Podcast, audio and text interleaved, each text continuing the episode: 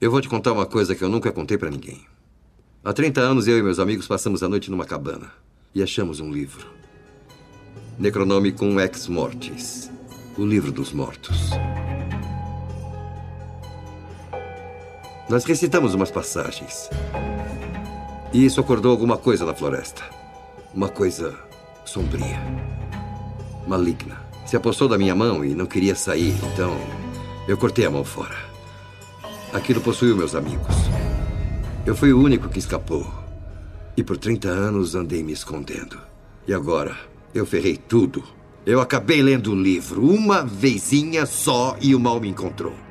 É por isso que eu estou indo embora, agora mesmo. Espero rever você, parceiro.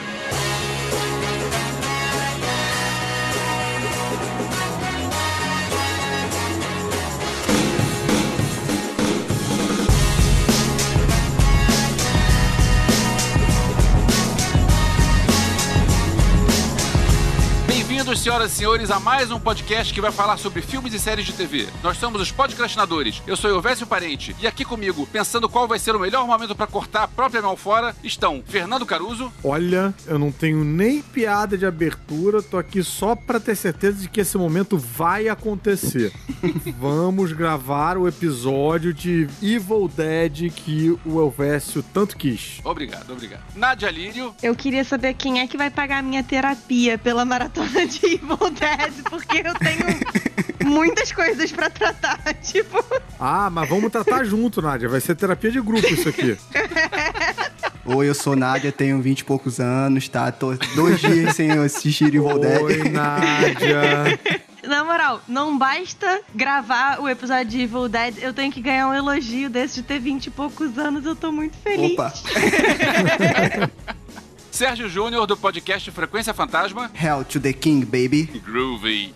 E pela primeira vez aqui com a gente, o diretor de cinema especializado em terror, Rodrigo Aragão. Olá, gente. Prazer estar aqui falando de um dos meus filmes preferidos. E eu acho que assistir Evil Dead é a terapia em si, cara. É uma ótima terapia. É a antiterapia. Boa. Hoje, finalmente, vamos falar de Evil Dead, mas daqui a pouco, depois dos avisos.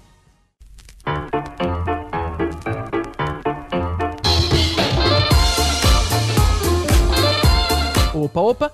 Já perceberam que eu fiquei de fora dessa gravação, né? E aquela coisa, editar episódio que a gente não participa é que nem arrumar casa no dia seguinte depois de uma festa. É a parte super trabalhosa que ninguém gosta e eu nem participei da parte divertida. Mas a verdade é que eu acabei ficando de fora por uma questão prática. Eu não consegui assistir isso tudo. Eu lembro de ter visto o filme lá nos anos 80, aquele que cortam a mão do Ash, acho que é o 2, e vi o piloto da série quando saiu. Mas como, digamos, eu não compartilho da empolgação que os meus queridos companheiros e convidados têm, fiquei protelando para rever o resto e acabou não acontecendo. O que foi ótimo, porque o tema é tão importante pro Elvis que ele merecia rostear esse. Então é isso. Divirtam-se porque o episódio está bastante informativo e divertido. Mas deixa eu dar alguns avisos antes.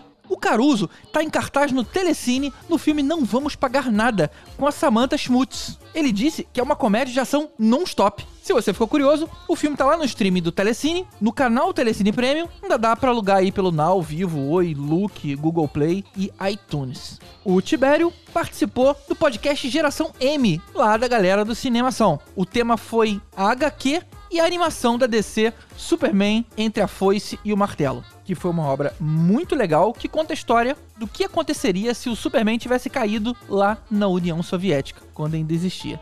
Bem interessante esse ponto de vista. Eu não sou muito fã de animação, mas essa eu não resisti e vi e curti. Já a Nádia pediu para avisar que ela tá fazendo um mês de terror lá no Experimento 237 e que a partir dessa semana tem vídeo todo dia no canal do YouTube. O link também tá aqui no post. E aguenta aí que o Elvis quer falar uma coisa aqui sobre o filme dele do Hospital Abandonado. Sobre o meu filme do hospital, eu tenho três avisos rápidos. O filme, a minha parte do filme está pronta. Eu vou deixar o link aqui no post. Esse link hoje não está funcionando. Ele estará funcionando só no dia 31 de outubro. Então vamos lá. O primeiro aviso é por que só o dia 31 de outubro? Eu estou mandando o filme para festivais. Eu espero ser selecionado, não sei ainda se vai acontecer ou não. Mas o filme, para ser selecionado em festivais, ele não pode estar aberto no YouTube. Então, ele vai estar aberto no dia 31 de outubro. E depois eu vou fechar o link. Então, quem viu, viu. Quem não viu, não sei quando vai rolar de novo. O segundo aviso é: um monte de gente está me perguntando, mas espera aí, não era um longa com três histórias? sim, não desisti dessa ideia. Só que os outros dois filmes, as outras duas partes, não estão prontas e eu não sei se a gente vai conseguir terminar. Então eu tô tratando por enquanto o meu como um curta ou um média, é meia hora de filme. Se eu conseguir terminar os outros dois, aí a gente lança isso como um longa um dia. Por enquanto, ficamos só com esse. E o terceiro aviso é: eu peço desculpas, mas tem uma censura no filme. É, existe uma cena de nudez, breve, curta, simples, só que eu censurei, fui eu que censurei, xinguem o YouTube, porque o YouTube já derrubou um canal meu por causa de nudez. Então eu fiz isso antes do YouTube reclamar. Muito obrigado. GG, pode mandar os outros avisos aí. E, gente, dia 31 de outubro, espero vocês vendo o filme do hospital no canal Escaravelho Filmes 2.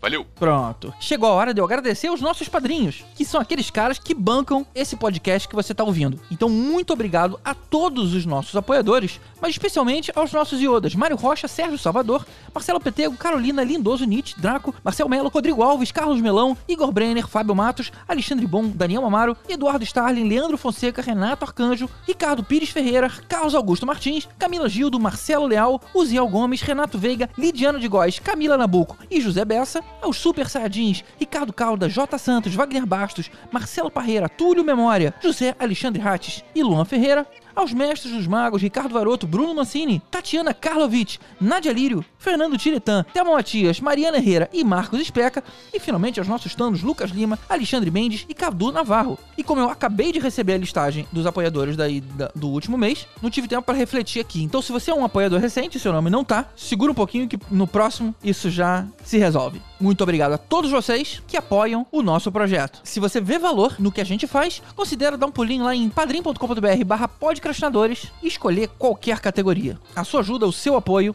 é extremamente importante pra gente. Então é isso, bora pra esse episódio alucinante. Bom,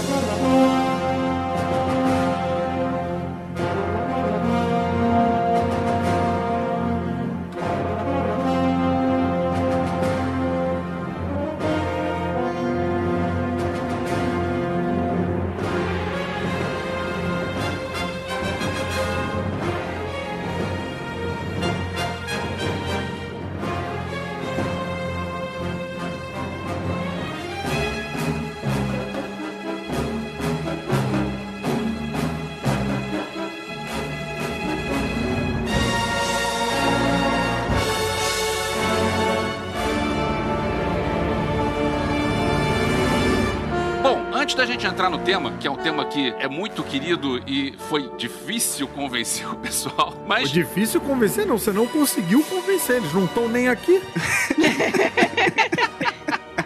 Mas deixa eu aproveitar o Rodrigo aqui e que eu quero perguntar, Rodrigo, como é que as pessoas fazem pra ver seus filmes? Eu consigo ver seus filmes porque eu tenho os DVDs aqui, mas como é que as pessoas fazem pra ver? É uma boa maneira de assistir meus filmes.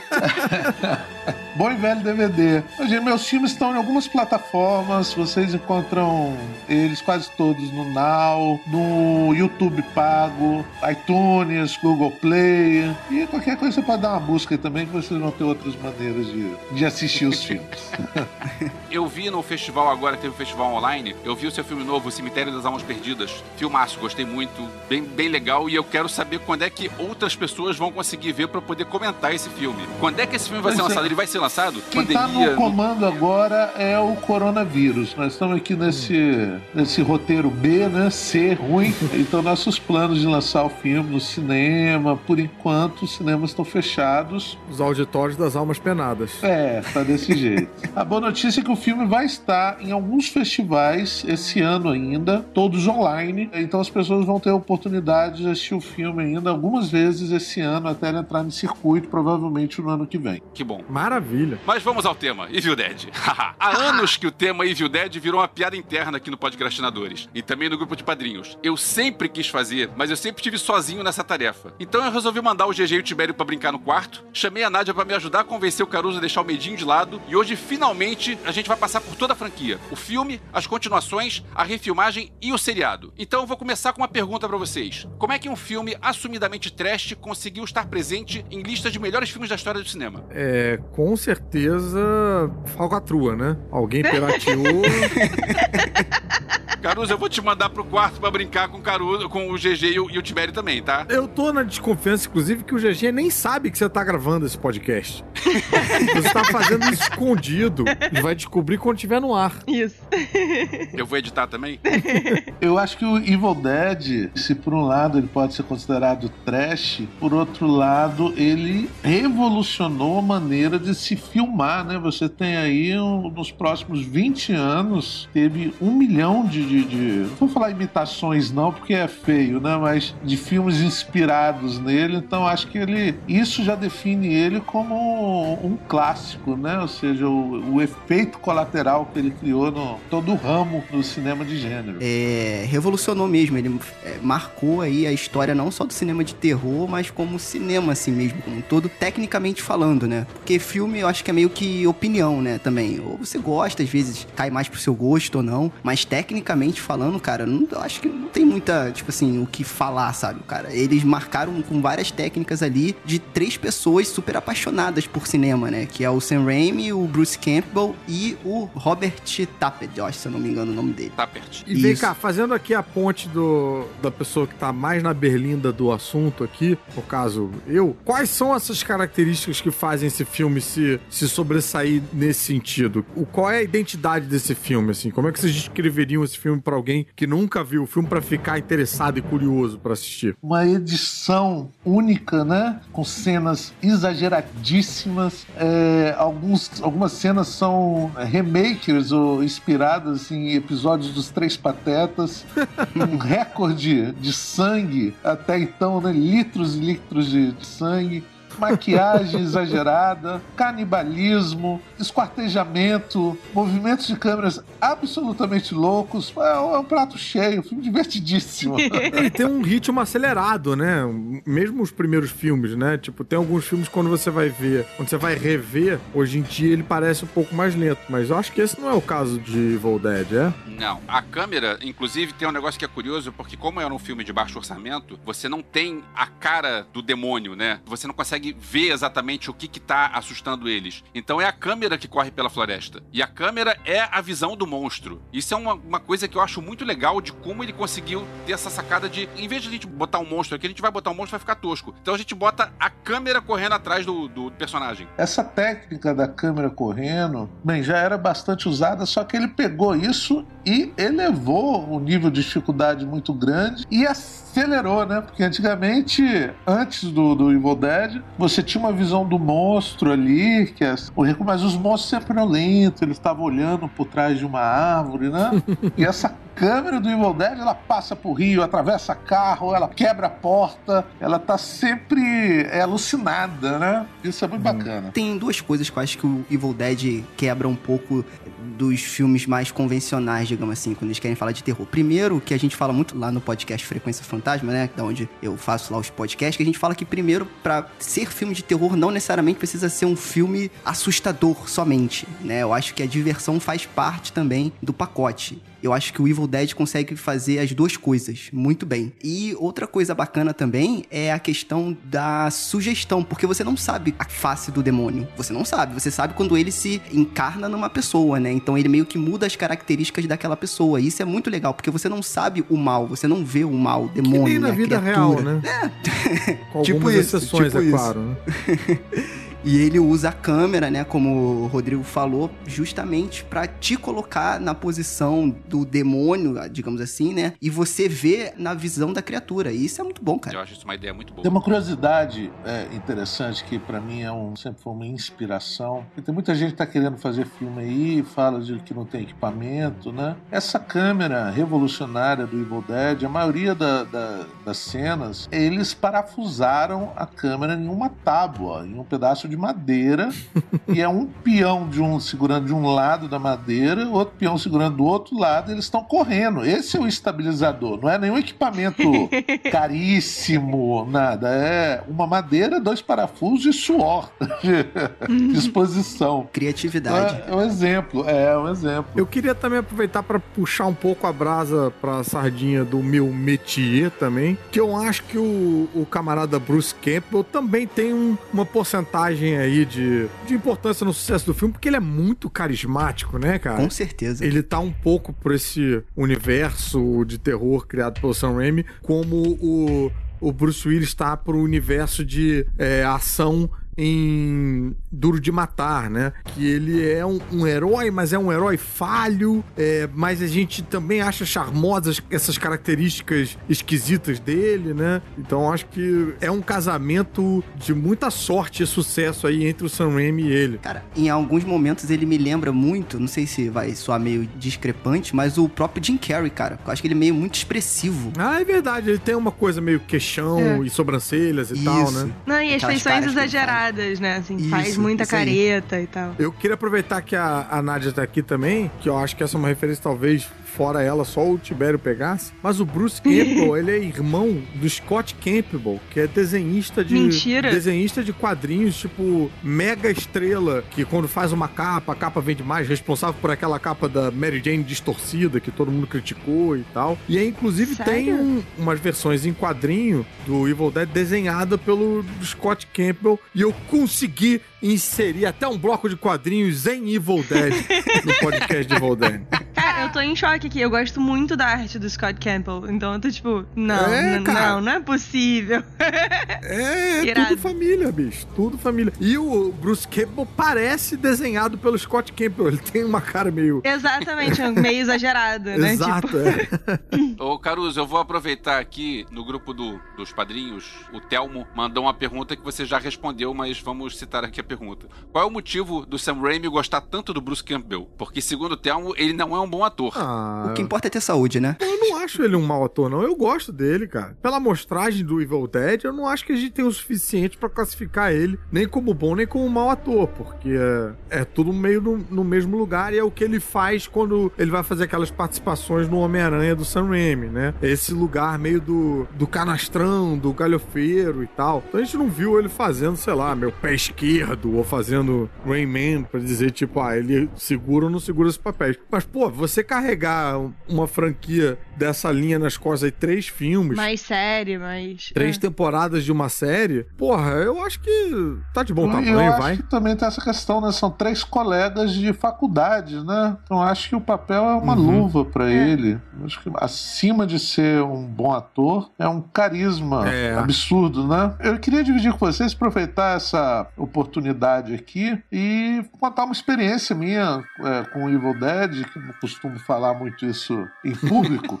Por falta de oportunidade, mas o Sam Raimi foi um cara muito importante na minha vida e esse filme foi muito importante pra mim. E ali na minha Ai, a adolescência, quando eu, eu sou do Espírito Santo, sou de uma cidade chamada Guarapari e cresci numa aldeia de pescadores. No final dos anos 80, início dos anos 90, é, poucas pessoas aqui na, na comunidade tinham um videocassete. Ainda era um equipamento De caro. luxo. É, e montei um cineclube. Então eu juntava pessoas na laje da minha casa para ver em uma televisão de tubo de 20 ou 22 polegadas filmes. Então toda quarta, sexta e sábado, às vezes domingo também, eu passava filme na minha laje e cobrava ingresso e essa coisa toda. Uhum. E eu resolvi passar Evil Dead. Eu lembro que eu era tão apaixonado com o filme, na época eu tirava xerox das capas de VHS colocava lá no fliperama do meu pai. E com Evil Dead eu fiz vários cartazes e coloquei, mesmo que ninguém sabe, nem sabia o que era um festival, coloquei vencedor de vários prêmios, um filme antológico, A Morte do Demônio, né? O Isso, título em português. É, E eu acho que o demônio sempre traz uma boa bilheteria, né? E a morte também. Até hoje, inclusive, na TV aberta. É nada bem aberta nas igrejas aí, você vê que o demônio É, tá sempre é. presente, né? Sempre, o demônio sempre Bom, funciona. a bilheteria que sai de helicóptero dos.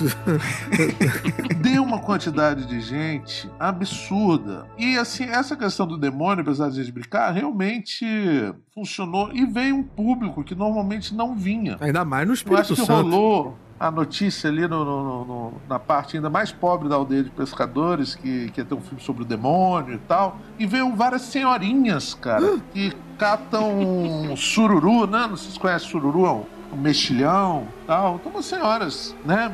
Bem pobrezinhas, assim, que não estão muito acostumadas a ver filmes. E eu tive aquele público imenso e passei a morte do demônio.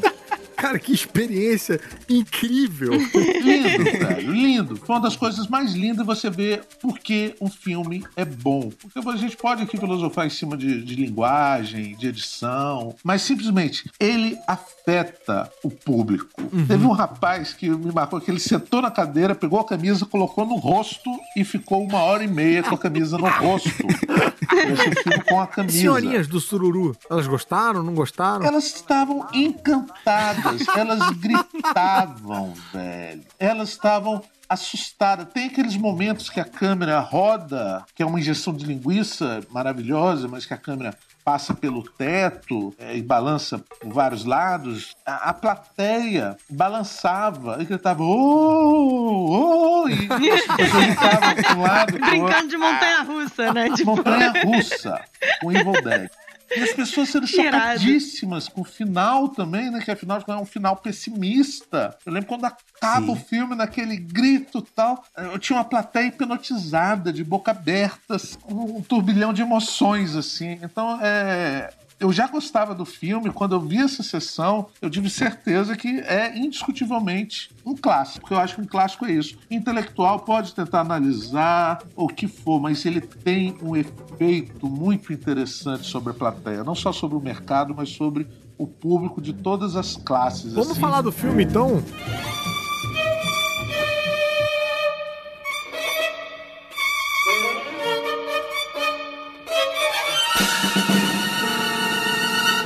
Eu lembro pouco do primeiro filme, pra ser bem sincero. Tô aqui mais porque eu acabei hoje de ver a série. Então tô bem ansioso pra gente chegar nesse momento. Mas eu queria relembrar. Eu achava que ele se chamava Uma Noite Alucinante, inclusive. Não tem uma versão. Não, aqui é o que- seguinte, isso é uma confusão que aconteceu com a distribuição dele aqui no Brasil. O primeiro filme, Evil Dead, é de 82 e teve o segundo Evil Dead de 87, se eu não me engano. Só que o segundo filme foi lançado aqui no Brasil no cinema. E o primeiro filme não foi lançado no cinema. O primeiro filme foi lançado no cinema como Uma Noite Alucinante, Evil Dead 2, Uma Noite Alucinante. Fez sucesso e aí pensaram, vamos lançar o primeiro filme em VHS. E aí, como já tem Uma Noite Alucinante, não tem como você colocar Uma Noite Alucinante zero. E aí, o nome dele no VHS era, uma- era A Morte do Demônio. Então você tinha dois Nossa. filmes que era um e dois com nomes completamente diferentes. A Morte do Demônio e Uma Noite Entendi. Alucinante. É daí que vem a confusão. O 2, ele passou no- na Globo, ele passou no, no Tela Quente. Foi o primeiro que eu vi. Acho que a maioria das pessoas no Brasil viu o Viu dois 2. primeiro. E eles tiveram um problema lá na produção que eles não, eles não conseguiram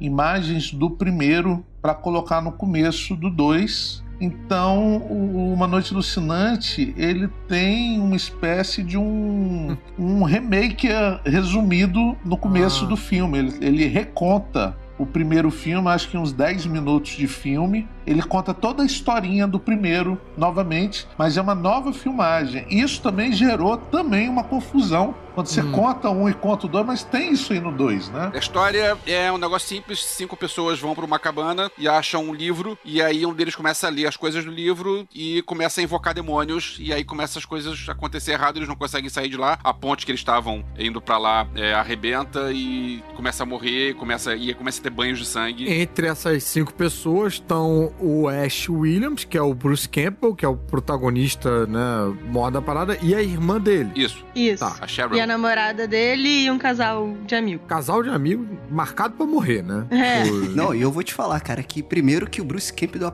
no primeiro filme apresenta uma monocelha de respeito. Aham. Quando ele chega lá, é. Bota bastante moral. E eu nunca vi, assim, não, não vou falar que eu nunca, mas eu não lembro de um cara que já apanhou tanto em um filme quanto o Ash, cara. Tanto no um quanto dois. Falei, Meu Deus do céu. Você já viu Rock? Não. É, também, tem o rock, é verdade, é verdade.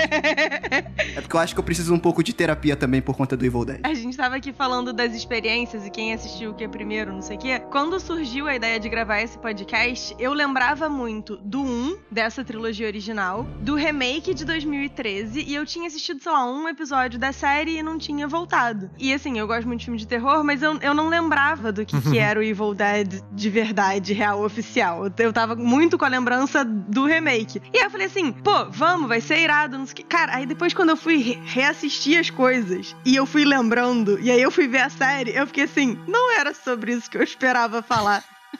não era isso que eu tinha pensado. Mas assim, foi muito divertido Mas redescobrir. por quê? O que, você tinha pensado e o que, que foi que virou? Não, Então, o que tinha ficado marcado na minha cabeça, principalmente por conta do remake, era uma coisa com uma proposta de, de terror, tipo, mais tradicional, Aham. assim, terror medão e demônio e, ah, e vai, a humanidade vai acabar e não sei o quê. Por algum motivo eu tinha ficado com isso fixado na cabeça. Até eu tinha estranhado quando eu vi a série, porque eu fiquei assim, cara, eu não lembrava disso ser assim tão nesse nível galhofa que a série explora muito. e aí eu fiquei assim, eu, eu acho que eu tô perdendo um pedaço da- de alguma coisa aí no meio do caminho e tal. E aí eu, eu lembro, eu tava assistindo e eu fiquei pro, pro Heine, né, que é o meu marido, Rafael, eu não lembro nada desses filmes. Não era esse filme que eu tava na cabeça. foi uma experiência completamente nova pra mim, foi muito divertido. Era um inclusive. outro cara com uma outra motosserra na outra mão. É, na- na verdade, no, no, no remake, acho que nem chega a ter a motosserra direito. O remake não porque- tem, o remake é sério. É, pois é, o É, remake então, é acho sério. que por isso que você tava com isso na, na, Pois na é. cabeça, né? Porque eu acho que o remake é um pouco diferente. Quando a gente chegar no remake, eu vou discutir com o Sérgio, aí vai, aí vai entrar esse, isso que você falou agora. Teve até um padrinho que mandou a pergunta, e até isso devia ter servido de sinal vermelho pra mim, porque o Marcos Speca falou: ah, o primeiro filme era pra ser mais sério e depois ficou mais zoeira, né? E eu fiquei assim, não lembro de ser zoeira, eu lembro de ficar bem desconfortável com o filme, tipo, que zoeira. Aí quando eu fui reassistir, eu lembrei. É, a história do segundo é, é quase igual à história do primeiro. É, o, que- a sensação que passa é que o segundo é uma refilmagem é, de humor negro. Eu Isso. lembro que eu vi o segundo no cinema, eu vi no São Luís, cinema cheio, e o cinema gargalhava. Aquela cena que, que ele pula no, amassando a cabeça do monstro e o olho sai voando pela tela e cai dentro da boca da mulher.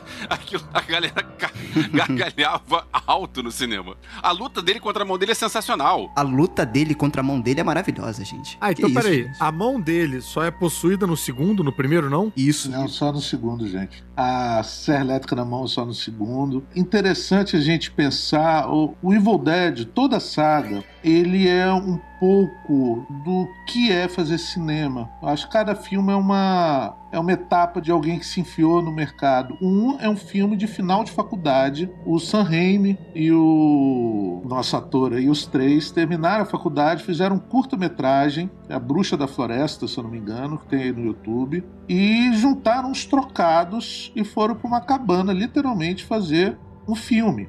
É, ia ser uma atriz. A atriz, quando leu o roteiro, não topou. Então resolveram colocar o Capel mesmo para segurar né, o, é, o Campbell. É uma coisa de coragem. Diz que era uma cabana com frio, no meio do nada mesmo, é, é, cheia de cocô de, de, de boi.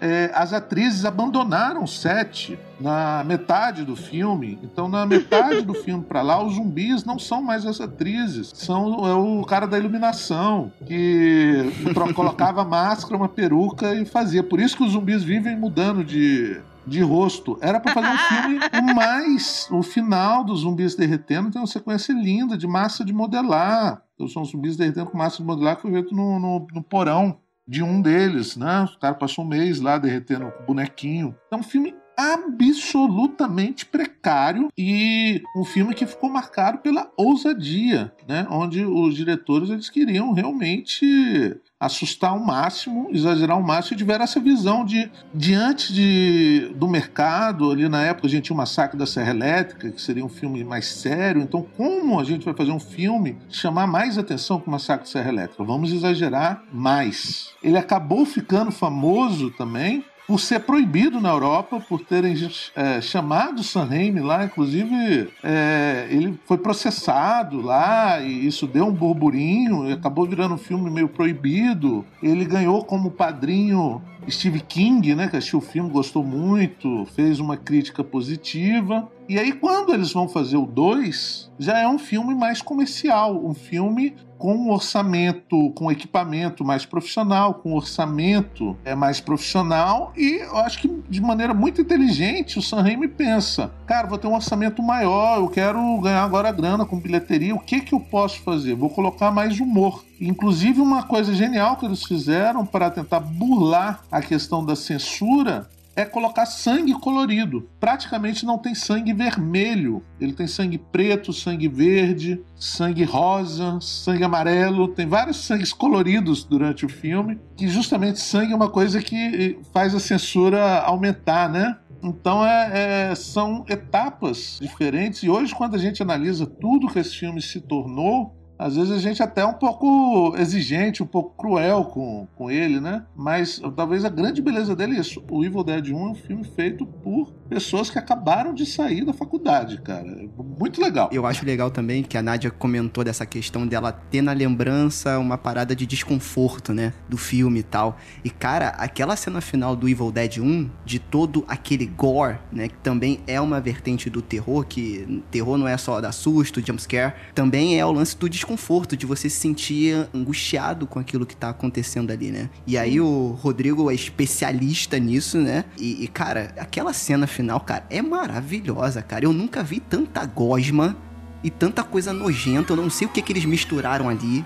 Mas deu um negócio muito nojento, cara. E isso foi o motivo do cara ter posto a toalha na, na, na cabeça, da, da velhinha começar a gritar. Porque realmente, cara, isso é totalmente over do que tava acontecendo ali, né? E aí, como o Rodrigo falou, beleza, o cara botou a toalha ou a camisa no, no rosto, as, as velhas gritaram, mas eu acho que ninguém saiu da sessão. Todo mundo quis ficar até o final. Então essa é a Exatamente. magia do terror. Essa né? é a magia do terror. Esse eu quero ver, mas eu não quero. Ai, meu Deus, será que eu aguento? Isso é maravilhoso.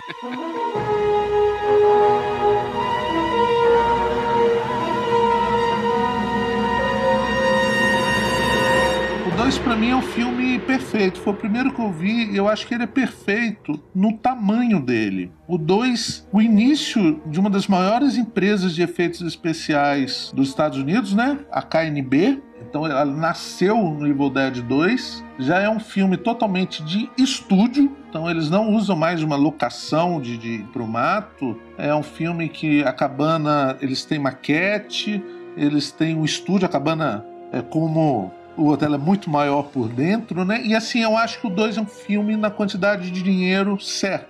Não é um filme muito grande, também não é um filme pequeno, ele tem um padrão de qualidade muito interessante e ao mesmo tempo é muito criativo também, e ele é um filme muito mais é palatável, vamos dizer assim, né? Ele não incomoda tanto quanto um, né? É uma sujeira, se é que é possível, é uma sujeira mais limpa. assim. é algo assim. Em termos do- da evolução da história e tal, porque a gente tem um Necronomicon que é apresentado no primeiro, o segundo, porque vocês estão falando, né, tem um, é como se fosse meio que uma desculpa pra fazer um remake do primeiro, mas existe uma evolução na história aí do, do Necronomicon, do, do demônio que vem e tal, ou isso meio que foda-se? Não, acho que é uma grande evolução de efeitos especiais. É, você Uhum. tem um tom muito mais quadrinho e o 2 ele, ele realmente ele mostra esse tal monstro aí que a gente tá falando que não aparece no 1. Um. No 2 tem lá um boneco gigante. Lindo, no final tem um portal dimensional que vai pro passado. Ele chuta o balde. Com certeza ele- o chute é muito maior do que no primeiro. Agora, em termos de história, não tem muita evolução, não, porque é basicamente a mesma coisa. Aliás, tem- eu tenho uma dúvida sobre o 2 que eu revi agora. É, tem uma hora que aparece o Evil Ash. Isso aí era o quê? Ele vira do mal e depois ele volta a ser do bem? Não entendi muito bem a evolução desse personagem, dele virar um demônio também e depois. Quando termina o primeiro, acaba a câmera batendo nele, então dá a entender que ele morre. Então no segundo, nos primeiros cinco minutos, ele reconta o primeiro filme, e quando essa câmera bate nele, ele continua a história, ele dá uma. Um, na verdade, uma, é uma cena belíssima que o Ash ele, ele voa entre as árvores, né? E ele é possuído, mas o dia já está amanhecendo. Então, durante esse processo de amanhecer, o espírito ruim, como se diz aqui, o espírito ruim sai dele e aí ele tem mais um período ali, ele acaba perdendo também, ele desmaia ele durante a maior parte do dia, então o espírito sai, mas ele continua preso durante mais uma noite nessa cabana. Uma coisa interessante é que o livro é destruído no primeiro filme, então no segundo tem a filha do dono da cabana, então eles contam uma história um pouco maior sobre a origem do livro e essa filha ela traz algumas páginas, né? Então isso é um detalhe também que no segundo não tem o, o livro, só tem algumas páginas é, soltas ali na história. É, no segundo ele começa explicando um pouco da origem do livro, né? E blá blá blá blá.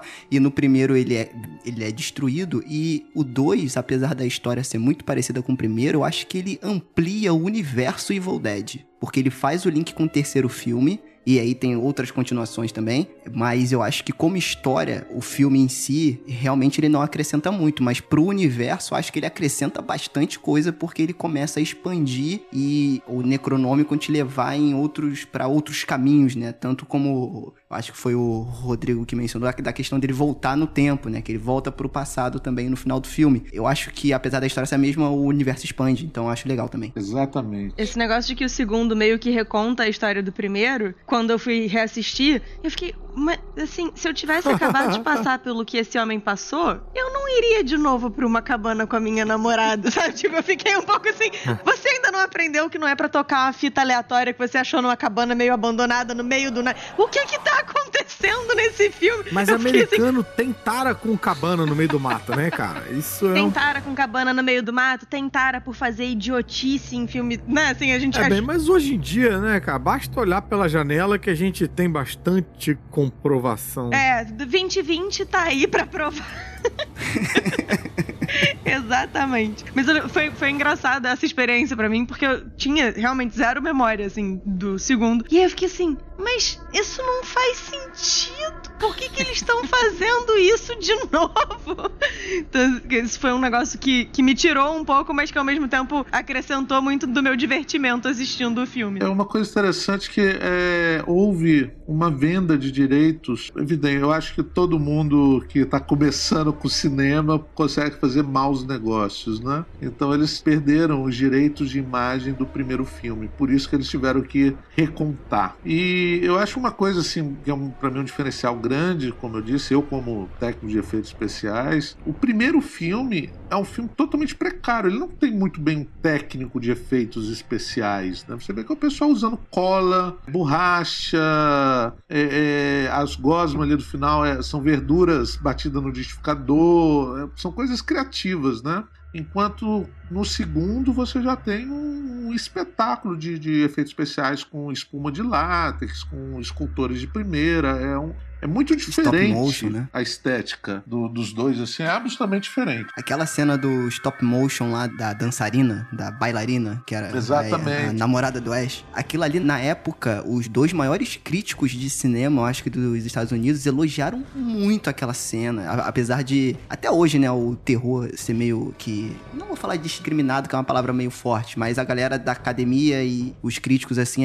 ainda não engolem tanto o cinema de terror, assim, a, a ponto de chamar um gênero de pós-horror. Mas tudo bem, isso é outra, dis é outra discussão. É outro podcast. É... isso é outro podcast. Mas, cara, eles elogiaram muito, inclusive comparando com musicais de sucesso da época na, na Broadway. Né? Nossa, né? que loucura. Inclusive virou um musical da, da Broadway, Evil Dead, né? Isso, pode crer. Agora, eu acho que esse, esse, essa questão do stop motion mostra um pouquinho da paixão do Sam Raimi também pelo cinema clássico, né, cara? Lá o, o alicerce do cinema de, de, ficção. E eu acho que define bem a, a, a diferença do primeiro pro segundo, que é o primeiro existe um stop motion no final. Para mim, pessoalmente, é incrível, mas é massinha de modelar, velho. É massinha, é massinha de, modelar. de, modelar. cera. E no segundo você tem um trabalho de stop motion. É super elaborado, né? Afinal de contas, o cara faz um número de dança, né? Uma bailarina sem cabeça dançando. Não é para amador aquilo ali, né? É um trabalho muito bom mesmo. Vou te falar que esse stop motion do primeiro filme, para mim, venceu. Eu gosto do segundo, mas do, do primeiro eu não gosto tanto, não. Você acha que a,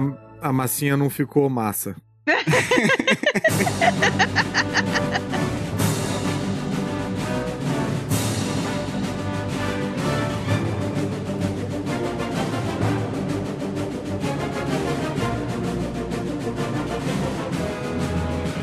O terceiro, curiosamente, é um dos que eu lembro melhor. Eu acho que por ele ser mais aventura e tal, eu tinha mais interesse de ver, ou, quando pegava passando, eu assistia um pouco mais, porque é ele meio que na Idade Média dando tiro em demônios. Tem uns demônios com asa, né? Tem umas coisas. É menos terror e mais ação. A noção de uma galera enfiada numa cabana no escuro, cara, não há nada que me atraia em nenhum gênero envolvendo isso aí. Agora, Agora, botou Idade Média, botou demônios voando e tal, e um sujeito com uma motosserra e uma escopeta, beleza, vou ver. Eu tenho uma história com o, te- o terceiro filme. Sabe essas sessões que a gente lê de vez em quando, sessões de teste que as pessoas fazem pra saber se o filme vai ser lançado, como é que vai ser lançado e tal? Sim. Que a gente vê que acontece lá no- na Gringolândia. Ah. Eu, uma vez, eu fui convidado pra uma sessão teste do Evil Dead 3. Nossa. Eu não me lembro como surgiu o convite, eu tava na faculdade, o filme é de 92, eu tava na faculdade de comunicação na época, e eu lembro que eu fui numa salinha na Cinelândia, onde a gente viu o filme, chique. e depois tinha que responder um questionário, eu não tenho a menor ideia do que que tinha no questionário, Mas não me lembro disso. mas aqui no Brasil, você fez uma sessão de teste. Aqui no Brasil, aqui no Rio de Janeiro, e é, o filme não foi lançado, e acho que vocês podem me xingar parcialmente, porque provavelmente por causa das Ah, minhas então, peraí. respostas. Quer dizer, parcialmente por causa das minhas respostas, o filme não foi lançado no- comercialmente no cinema Tu aqui no Brasil. respondeu errado, né, Elvis? Porra, tinham que ter chamado a senhorinha do mexilhão pra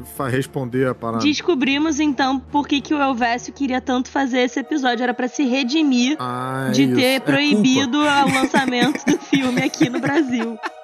Ash versus Elvis Peço desculpas a todos, eu sou parcialmente culpado, provavelmente sou parcialmente culpado por causa disso. Mas vem cá, então era na verdade um screening de teste, tipo, da rede aqui, né? Não era. Da rede pra saber se ia ser lançado ou não. O filme já tava pronto, não ia mudar o filme. Entendi. Mas era tipo, ah, tem um filme aqui que é meio lado B, vamos ver que, qual é a reação das pessoas. Quem são os malucos que vão querer ver isso? E eu era um maluco no- novo, faculdade, ei, vamos lá, bagunça. E provavelmente foi isso. Aí pensaram, é, isso não vai dar dinheiro. Só porque o Elvis respondeu, cara, com certeza, esse filme é muito bom, tem que lançar. Acho que eu falo, hum, se esse cara falou isso, melhor a gente não se guiar pelo cabeludo, né?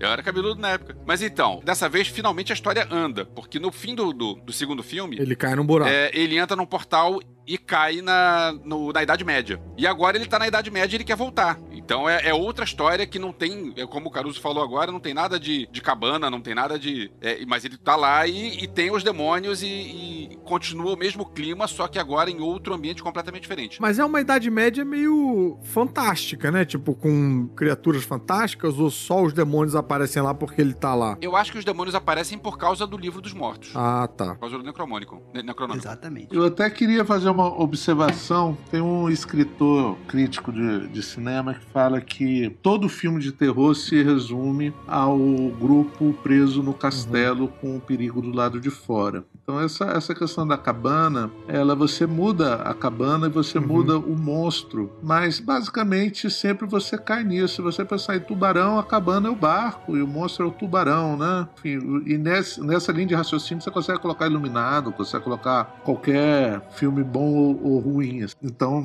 funciona. Inclusive o do 3, né? Ele tem mais cenário. Algumas curiosidades sobre o, o 3, e eu acho que o... quem tiver a oportunidade de ler sobre o Evil Dead, tem um livro fantástico da Dark Side que conta os bastidores dos três filmes. E é um curso de, de cinema, não só de, de- da técnica, como de, de mercado. Eu acho que o Sam Raimi, ele passa todas as dificuldades de um diretor iniciante no primeiro filme, de falta de grana, de passar perrengue com frio, da desgraça toda que é você fazer um filme sem grana. No 2 ele tá ali no, no, no médio, por isso que eu falo que o 2 é um tamanho perfeito pro filme. E no 3 ele tem a outra metade da moeda, que ele coloca como uma das piores experiências da vida dele fazer esse 3. Foi um dos filmes de terror mais caros da história até o momento, até aquela época que ele foi lançado. E mas ele sofreu muito por não conseguir fazer o projeto que ele tinha em mente. Você teve uma quantidade de interferência da produtora que foi, foi absurdo. Foi um filme que teve muita dificuldade para ser lançado. Para mim tem uma história muito interessante. Eu queria muito ir no cinema aqui na minha cidade não tinha cinema na época e eu tinha que ir lá na capital assistir. Ele ficou pouquíssimo tempo, eu acho que uma semana só. Quando eu fui assistir não, não dava mais lá. E quando saiu em, em, VHS, eu admito que eu odiei, pela primeira vez que eu vi, eu odiei o filme. Depois que eu vi a. Como fã de terror, assim, eu me senti muito traído. Então, quando eu vi a segunda, a terceira vez, com menos expectativas, eu comecei a gostar mais. Quando eu li sobre o filme, eu entendi muita coisa, né, que ele não pôde colocar. Inclusive, eu acho uma coisa que eu acho que é marcante, que o filme tem dois finais. Sim, E para mim, um, um final se Isso. tornou uma lenda urbana, porque eu odeio o final que eu vi na época, que era o, o final dele num supermercado, um final super nada a ver com o resto do filme, né? Super estranho. E ao que parece no cinema, eu até perguntar ao Evelso qual foi o final que ele viu nesse teste aí. Como é que acabava o- a Ah, sua versão não, aí? Não vou lembrar. Pois é. Então, só acho que quase 20 anos depois dele ter lançado, que eu consegui ver o final original, que a produtora obrigou o, o diretor a tirar do filme, que é ele, ele tá preso no passado, ele toma uma, um mago lá depois que ele vence o mal, o mago coloca ele em uma caverna, um carro dele, dá uma poção para ele dormir e explodem a, a ponta da, da, da caverna. Ele fica selado dentro de uma, uma montanha. E aí o tempo passa, tem um time-lapse ali. Ele acorda cheio de teia de aranha e tal, cava ali a- as pedras. E quando ele acorda, o mundo acabou. Tá no, no cenário apocalíptico. Que é uma deixa incrível para um próximo filme, né? Um Evil Dead 4 no mundo pós-apocalíptico de Sam Raimi. É um sonho meu ver isso. E é um final que ele, a, a, a produtora achou que, como estava investindo muito dinheiro no filme, achou que era um final muito deprimente e obrigou a cortar esse final e refazer em outro final é, mais animado, vamos dizer assim. Uma coisa curiosa nessa sequência que tem no supermercado é que a atriz é a Bridget Fonda. É verdade. Mentira, a atriz da, da do demônio? Não, não, não. A atriz que aparece na, na cena do supermercado. Tipo, a namoradinha dele né, no supermercado no dia Ah, presente. tá. Não é a que Ah, tá no filme caraca, inteiro. É um papel Pode pequeno crer. Que aparece só na cena inicial e Caraca, cena final. Pode crer, pode Bridget crer. Fonda já era famosa na época. É. Eu quero deixar registrado aqui, pra quem acha que foi muito difícil o Tony Stark fazer uma armadura lá no. preso não sei aonde, lá no deserto, meu filho. Bruce Campbell, Ash fez uma, uma mão robótica na era medieval, tá? Então fica aí registrado. Chupa Tony Stark.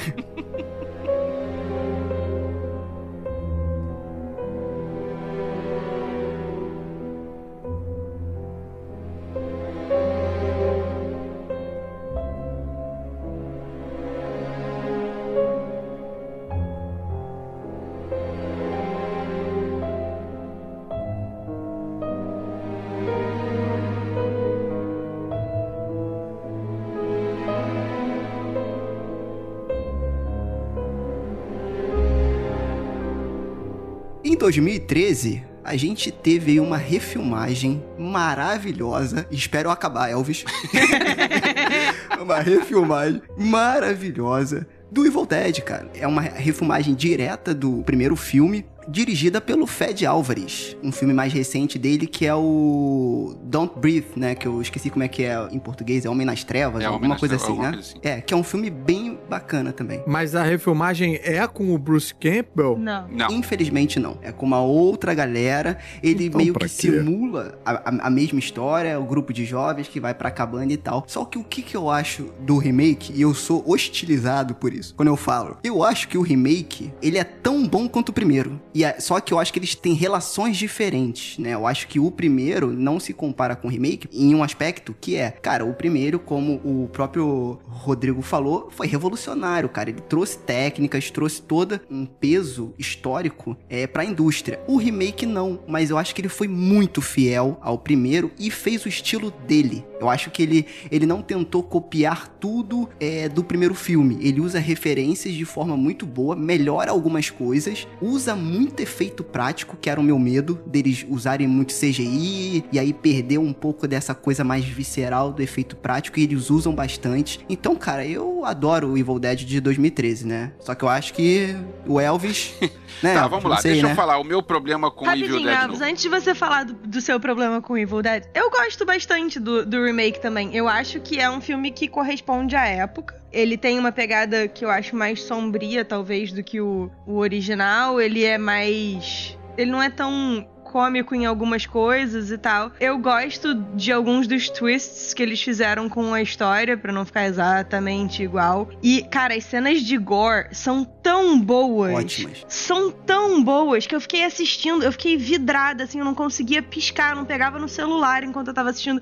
Porque eu fiquei assim, cara, isso é muito nojento. Uh, por que que isso tá acontecendo? então, assim, o meu coraçãozinho que ama gore e que ama esse terror mais, tipo, que dá nervoso, ficou encantado. Então agora você pode falar mal, Elvis, eu só precisava. Tá, não, deixa eu falar. Eu revi agora e eu agora tenho uma opinião um pouco mais embasada sobre o qual é desse filme. Eu vi quando passou no cinema, ah, refilmagem de Evil Dead e beleza, vamos lá, fui no cinema, vi e pensei, cara, não é Evil Dead. É simples assim, não é Evil Dead. É porque Evil Dead é galhofa e esse filme não é galhofa. É uma refilmagem. Aí agora deixa eu fazer uma meia-culpa que isso é um pouco headcanon da minha cabeça, tá? Porque eu fui esperando um filme galhofa e não era um filme galhofa. Então quando eu revi o filme, eu já sabia que não era galhofa. E sim, realmente o filme tem seus méritos, o filme tem um clima legal, o filme tem muitas coisas boas para se falar do filme. Mas para mim, o problema é ele se chamar Evil Dead. Ele tinha que ser outro nome qualquer sem relação com aquele. Inclusive ele tem umas coisas que são boas na, na história, tipo a primeira mulher que é possuída pelo demônio, ela é uma menina que tá é, fazendo um cold turkey e largando as drogas. Então ela começa a ter alucinações e você começa a pensar que ah, essas alucinações podem ser porque ela está é, largando as drogas. Pode ser um, alguma recaída. E as pessoas que estão com ela estão pensando, ela tá tendo essa recaída por causa disso. Não é porque ela tá possuída por um demônio, tá? É, ela então, tá se comportando esquisito por causa da crise de abstinência. né? Exatamente. Então, tudo isso tem a ver desde que você não chame isso de Evil Dead. Então, é, é aquela história do Red Canon mesmo, sabe? É, para mim, Evil Dead tem que ser galhofa. Então, isso me incomodou a ponto de pensar, é, não, não. Eu reconheço o mérito do filme. É um filme bem filmado. O Fed Álvares mandou bem. Ele tem algumas coisas que são bem legais no filme. O clima do filme é legal, o gore é legal. Só que, mesmo depois de rever, eu continuo achando que é, não devia ter outro, outro nome. Então, mas aí eu volto pra pergunta do, do Marcos Speca. Mas o primeiro era galhofa? Porque eu também fiquei com a sensação assim de que o primeiro não se pretendeu tão galhofa e depois aqueles, ah, É, eu dane-se. também acho. Sabe? Não, o primeiro é galhofa, sim. Ele é ultra exagerado. Eu acho que o remake é o seguinte: a- o primeiro grande mistério, como diabos o, Ve- o Fed Álvares conseguiu ser convidado pra fazer, cara, um remake de um clássico absoluto com um curta-metragem, né? Que ele fez um curta chamado Ataque de Pânico, que nem é de terror, é de ficção científica, e o cara conseguiu esse emprego aí que foi maravilhoso. Isso é impressionante. É, eu gosto muito da interpretação da moça, eu gosto muito das cenas de gore, eu não gosto da caracterização de possuídos, eu acho que a caracterização ela é. Tudo é muito clean, tudo é muito limpo. Então acho que falta sujeira do Evil Dead. E uma coisa que me incomoda muito nesse filme, que pra mim assim atrapalhou muito a experiência, é eles forçarem uma virada no final, a gente tem um filme que tem um, um rapaz que ele tá indo para ali para para ser o, o- o Bruce Cable do Ash da história, né, com a camisa azul e tudo. E aí esse cara é, é morto de uma maneira tola e ele acaba ressuscitando a irmã, essa mesma irmã que ela teve a língua cortada, que ela estava totalmente queimada, é, que ela passou por várias coisas, estava deformada e de repente ela ressuscita limpa, sem nenhum desses ferimentos. Isso é uma coisa que me maltrata. Se você tá É, brincando de fato, isso aí de uma coisa, ó, tô brincando disso aqui, cara. Ah, não, ah, não valeu aquilo ali, viu? Tá- agora ela tá normal. Não, isso não. Acho a sequência final com uma chuva de sangue lindo, lindo, lindo, lindo. A pessoa pegar 30 mil litros de sangue falso e fazer chover no, dentro do estúdio. Dá muita inveja disso. E não gosto nem um pouco do design do demônio final, né? Que é clean também, é uma cópia da mulher, né? Da mesma atriz. É, tem a cena ali da serra elétrica no final, que é bacana, ela tem a cabeça cortada, mas pra mim faltou um pouquinho do cartoon, do, do, do, do- do quadrinho, do, do, do exagero também. Eu entendi a opção, mas tem essas, essas questõezinhas que atrapalhou a minha experiência. Mas assisti no cinema e a reação da plateia era muito boa, assim, a plateia ficou muito chocada com o filme. Eu gosto do twist no final. Eu também gosto e eu acho legal também que eu concordo que de fato essa um,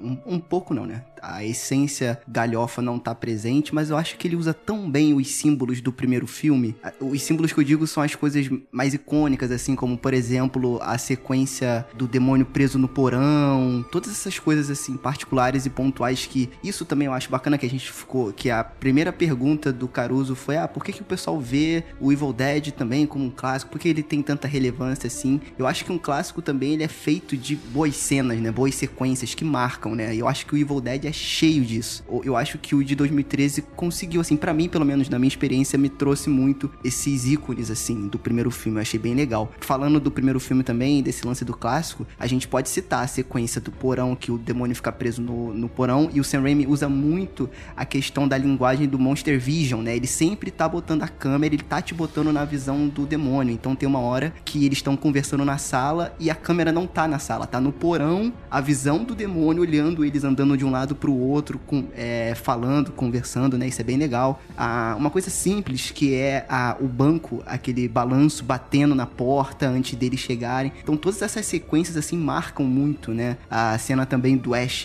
é, enterrando a Linda também, toda aquela sequência é muito boa. Então assim, eu gosto do de 2013, quero ver o classicão, quero, pô, me divertir, ver terror e tal, vou ver o primeiro. Quero ver Evil Dead numa outra pegada, numa outra linguagem, digamos assim, sei lá, é, não me veio a palavra aqui agora, mas enfim, um outro Evil Dead legal, eu vejo de 2013. Por isso que eu curto assim os dois. Eu, eu esqueci de falar uma coisa do remake. Deixa eu falar aqui rapidinho pra gente não esquecer. Vocês viram até o final dos créditos? Sim! Aparece o Bruce Sim. Campbell no fim dos créditos falando É. groovy.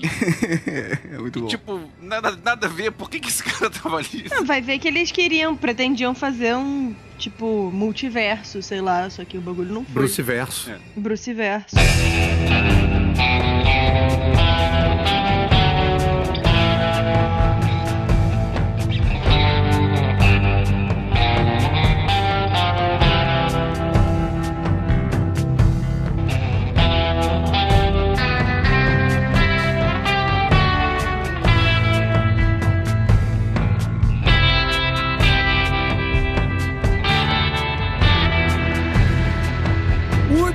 Agora chegou a hora de falar da série, que é o motivo pelo qual eu estou aqui. Que eu assisti todas as três temporadas a pedido do Elvis pra gente fazer o, o episódio. A série tá no Netflix, né? Ela passou num- em algum canal aí, porque aparece o, o símbolo do canal antes, Sky alguma coisa. Acho que é Stars, né? Star, Stars, isso. é. É, Star Alliance, sei lá qual é o nome, whatever. Mas, cara, achei a série impressionantemente ágil, porque são três temporadas de 10 episódios, mas cada episódio tem aquela média de 26, 28 minutos e tal. Não é aquela série de clássica de 42 minutos. Normalmente as séries que não são de comédia, são dramédia ou drama, elas são mais nessa, nesse tamanho é, padrãozinho 40 e tantos minutos, né? Essa tá mais pro formato série de comédia ali, entre os 22 e os 29. Fica ali com 25, 26. O que dá uma agilidade muito grande pra você ver os episódios. Eu tava vendo na esteira, eu via dois por vez pra dar o tempo lá do que seria uma série merda tipo Gotham, assim, né? Pra fazer na,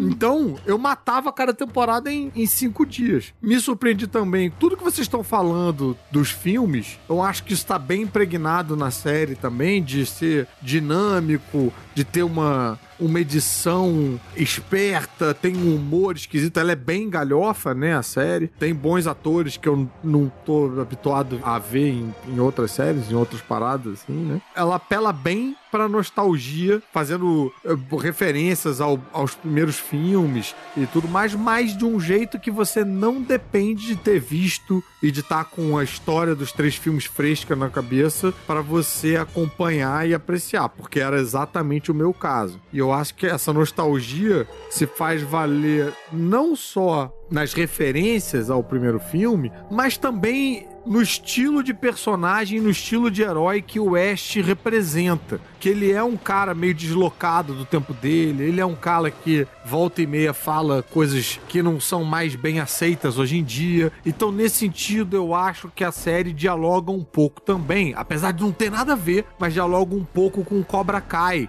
com o personagem lá do Johnny Lawrence, que é o cara que era o vilão da outra série e que se sente meio inadequado hoje com as coisas que não pode falar e que antes podia e tal, sabe? Então acho que ela conversa bem com esse público, assim. Uma coisa que eu achei legal na série foi mostrar o Ash velho tosco, Uhum. barrigudo, com dentadura e, tipo, ele continua aquele Ash white trash que a gente conheceu nos filmes. Exato. Sabe, isso é um negócio que eu achei bem legal. É, vale lembrar que a gente comentou, na verdade eu comentei, no episódio é, 22 da temporada 4, séries que adoramos, mas ninguém conhece, eu falei um pouco dessa série. É. E eu comentei uma coisa lá que eu vou repetir agora. Ah, os dois primeiros episódios da primeira temporada, o primeiro episódio começa com Deep Purple. O segundo episódio começa com Deep Purple e termina com Emerson Lake Palmer. Ou seja, é, a pessoa que fez isso, fez isso para mim.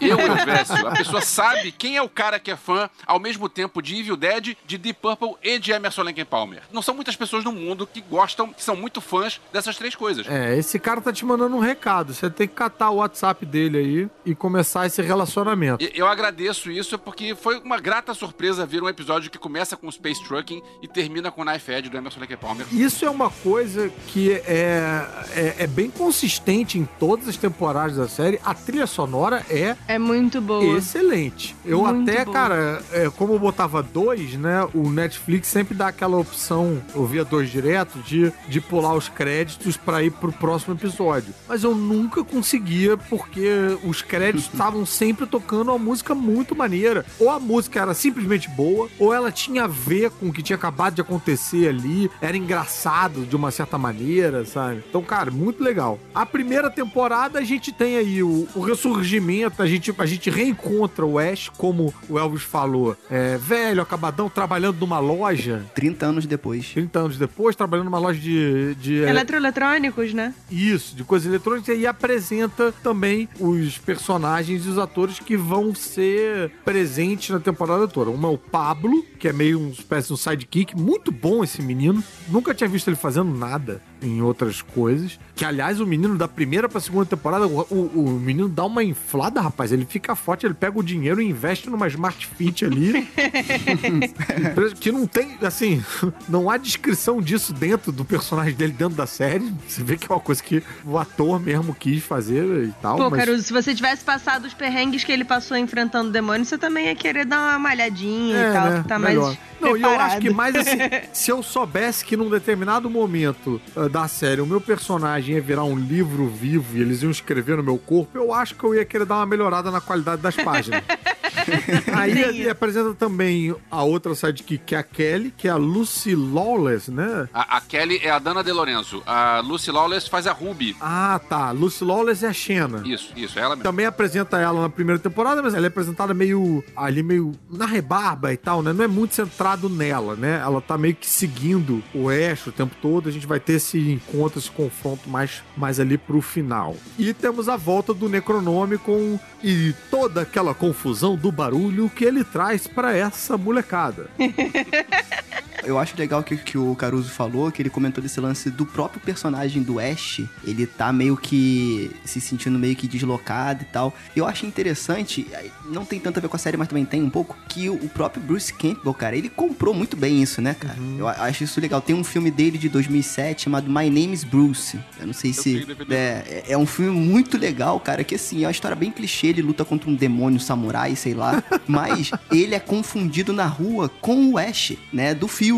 E aí ele fica meio puto com a situação e tal. Então ele mesmo brinca com isso, né? E isso eu, eu acho bacana que ele traz essa essência e não tem vergonha de meio que ser aquele ator marcado por um personagem, né? de se zoar, né? O, o- Isso. Você vê que ele tá bem entregue ali pra, pra fazer o que o filme pede, né? Cara, o Gore tá bem presente. Não tem um episódio que não tem uma sequência das pessoas num jato de sangue que, se você desse um passo pro lado, você tava seco. Um jato de sangue, de gosma, de várias coisas. E ela fica na direção do jato até o jato acabar. Isso, isso. Ninguém se abaixa. ninguém se abaixa, ninguém dá um passo pro lado. Ninguém ninguém bota a faz- mão na cara. A galera não tem reflexo. tipo, Então, nessa primeira temporada, a gente tem uma policial que quer ir atrás dele, porque a policial é meio que pega num embrólio aí dos demônios que saem do Necronômico quando o Ash relê uma página fumando um baseado e tal. O parceiro dela é morto e tal, e ela quer livrar a cara dela no departamento, pegando quem ela acha que é o responsável pelas mortes que ela presenciou, que ela não conseguiu pegar, que na verdade foi o demônio, mas ela acha que de alguma maneira o Ash tem a ver com isso. Então a gente tem essa policial que também é uma boa atriz indo atrás dele e o Ash junto com a Kelly, junto com o Pablo, tentando resolver o que, que faz com o Necronome, com o que, como é que se livra dele. O Pablo também nessa primeira temporada apresenta o tio dele que é o El Brujo e o Pablo acredita que o Ash seja o, o jefe, o chefe, o cara que vem pra liderar a humanidade contra os, os problemas do, do mal aí, né? Do evil que vem aí. Dito isso, outra coisa que é bem consistente em todas as temporadas é a inconsistência no roteiro aí, né? Tipo, o universo que eles criam, a lógica por trás e tal, cara, é bem moda caralho, assim. Tipo, os poderes dos demônios, ou o que, que. Do nada, de repente, sai sangue de uns lugares que não tem como sair sangue. Sei lá, eu não, eu não entendo direito o, o que, que rege aí esse, esse universo. O, o Pablo tem um colar, aí parece que o colar protege ele, mas às vezes o colar queima ele. Aí, cara, é tudo muito. sei lá. Eu queria falar um pouquinho dessa série. Eu acho que é uma coisa muito rara da gente ver no, no mercado. Então, pra mim, é uma pequena pérola, um deleite pra gente que tem um saudosismo, né? E se a gente pensar na trajetória dos criadores, ou seja, o pessoal que saiu da faculdade lá, fez um filme sem grana, virou cult, fez um segundo, se colocaram ali no mundo, sofreu ali no terceiro por questão de, de, de ter vendido direitos de produtores. É, o cara, Sam Raimi vai fazer aí filme sério, vai fazer tenta várias coisas, se consagra Homem-Aranha, com né? Homem-Aranha, né? Faz aí, que pra mim é um dos melhores filmes de super-heróis de todos os tempos, Homem-Aranha 2. É, os caras já estão ali na rapa do tacho da saúde ali do Capo para fazer um, um personagem desse, mas são pessoas que estão totalmente resolvidas na vida, totalmente. Enfim, já estão no vamos dizer, na hora extra já, já podem relaxar ali, curtir uma excelente aposentadoria, cada um em sua mansão aí do lado da sua, sua bela piscina, né? Um, Passar o bastão para o diretor jovem que fez um remake aí, que para mim é é um bom filme, deu uma graninha boa também, não tem o tempero ali deles. E aí muita gente reclamou da falta de tempero no remake, então surge a ideia da gente fazer uma série. Para mim, esse povo, eles chegam nesse ponto e faz essa série única e exclusivamente pra zoar, Pra se divertir, né? pra se divertir. Eu também tenho velho. esse sentimento. Isso, mas é. Tá na cara. E é um nível de liberdade, é um nível de. de com perdão, de foda-se. A gente vai fazer o que a gente quiser. É muito raro ver isso. Eu não sei se eu já É vi mesmo. isso em alguma vez na, na minha vida em relação ao mercado. Imagina que o Ash, depois de tantos anos. Ele, ele invoca o demônio de novo porque ele tá fumando um baseado com uma garota. Ele nem lembra, ele resolve ler o negócio de novo, porque é meu negócio de poesia, velho. Então, assim, eu, eu consigo ver esses três tomando um uísque, rachando de rir, usando Deus, mas rachando de rir, falando, não, vou colocar isso, vai ficar demais. Isso, tem uma cena aí, com perdão, se não puder falar, vocês podem cortar. Tem uma cena que sai uma tripa do cu de um, de um cadáver e puxa a Sim. cabeça dele, cara. Pro Essa cu, sequência é a melhor pinto, sequência velho. da série. E o cara fala, Essa "No sequência cu é a melhor não, sequência no da não." essa diversão eu acho que passa pra gente, assim. Eu acho que, por exemplo, essas inconsistências que eu tô falando, que, cara, eu não consegui acompanhar, afinal, qual é a trajetória da Ruby, o que merda ela quer. O que merda ela quer com essa porra do livro. Ela é do bem, ela é do mal, mas quer. é, tem um outro do mal que é mais do mal do que ela. Enfim, eu não sei que merda ela quer, mas não, não me atrapalha. Não me atrapalha apreciar a série. Porque tá divertido pra caralho, tá interessante, sabe? Ah, Os diálogos são bons, é engraçado. Você vê que os atores também estão curtindo. Acho que é bem isso que você falou mesmo. Acho que quando tá divertido, a gente releva muitos problemas, né? E tem várias referências que eles fazem, cara, que eu acho pô, maravilhoso. Por exemplo, tem uma referência clara, não sei se é na primeira ou na segunda temporada, é o filme do, do John Carpenter, gente. Caraca, eu esqueci agora. Cristine, O Christine, eu ia falar Carrie, ó. eu tô nessa que nem o Rodrigo falou, eu tô me divertindo e é inconsistente. Dane-se, eu tô me divertindo. Essa cena do Necrotério, que, que aliás é da, da segunda temporada, se eu não me É engano, não só tem é, ele sendo puxado pra dentro do rabo do, ca- do cadáver. Cara, olha só, essa cena, sério, vão ser umas 60 sessões de terapia, porque assim. É, assim, tentando falar de uma eu, maneira. eu- De uma maneira é, sério, sério, real oficial, eu quase te mandei mensagem dizendo que tava terminada a amizade. Juro por Deus, foi, foi assim, dedicação minha. Vamos chegar na segunda temporada oficialmente, então. Na primeira a gente apresentou os personagens, apresentou ali o problema e tal. Na segunda, a gente tem uma. Me corrija se eu estiver errado, né? A gente tem uma certa volta pra Elk Grove, né? Que é a cidade natal do Ash. E a gente tem um reencontro Isso. dele com o pai. Por sinal, é uma das melhores coisas da segunda temporada, é essa relação dele. Maravilhoso, maravilhoso. O pai dele é o Lee Majors, não sei se vocês repararam. É o homem de 6 milhões de dólares, é o duro na queda. Ah, é? Ele é o homem de. Ele, é, o- ele fez o Homem de 6 milhões de dólares e anos depois ele fez o, o Duro na Queda, o- o, Caramba. personagem principal do. O pai dele manda muito bem. Sim, o que tá legal no Lee Majors é que ele tá. É, é o pai do Ash, ou seja, ele é o cara coroa tosco, igual o filho. É quase um Ash mais Ash, né? É, ele é um Ash mais sem limite, se é que isso é possível, assim, porque Jesus amado. E aí a gente tem uma dinâmica em que a cidade meio que ostraciza ele totalmente, odeia ele e tal. E ninguém acredita que ele mata demônios. As pessoas acham que ele foi responsável por chacinar as pessoas na cabana. Tudo que aconteceu nos outros filmes fazem parte, né, da cronologia do, do personagem. É, e acredito que ele Mas só... ninguém sabe, né? Ninguém sabe que ele tava, na verdade, matando demônios e tal. Então é uma trajetória aí pra ele recuperar a imagem dele na, na cidade. Aí essa cena que a Nádia tá falando, pra piorar, né? Porque assim, a gente tá aqui levando, acho que é o ponto bem evidente, que é uma tripa que sai do cu de um cadáver e começa a lutar contra o Ash. Só que ele tá também, se eu não me engano, ou eu tô confundindo, ele tá numa sala de esperma, não tá? Não tem isso também? Tipo, Não, tem, Não, é um tem a sala de esperma em outro momento. Ele tá num necrotério. Eu Ah, acho. tá. Eu, eu tenho muitas perguntas sobre essa cena, é porque eu não quis reassistir, porque eu tenho limite. Mas assim, eu fiquei com a impressão de que o demônio tripa não sai do rabo do, do, do cadáver. Ele, ele sai, tipo, daquela abertura do meio. E aí eu Mas fiquei, ele mas por que que tá o- puxando? É. Pois é, aí puxa pelo rabo. E, e aí. É porque ele tá sendo puxado por entre as pernas. É. É. Então o buraco que vai entrar é lá. E detalhe que então, está saindo cocô Não, pois é, então. na hora. Gente, isso nojento. serviu única e exclusivamente pra ele fazer uma sequência com o Ash com a cabeça dentro do estômago, dos intestinos de um defunto, com um pinto Ok, no queixo, eu entendo cara. pra que que ele fez, mas assim, daí eu assistindo, tava aqui quietinha no meu canto, fazendo minha parte, assistindo a série e tal, não sei o que, dedicação, vamos lá, vai dar Não, um certo. bloquinho, uma caneta, anotando. Né? Aí começa a cena. Aí, assim, quando eu vi que o demônio era na tripa, eu falei assim: ah, não. Ah, não. Foi a mesma reação do Ash. Ah, não. No cu, não. tipo. E, beleza. Começou a cena. Aí começou a puxar. Cara, primeiro assim, por que que tem um piercing na ponta do pinto do defunto?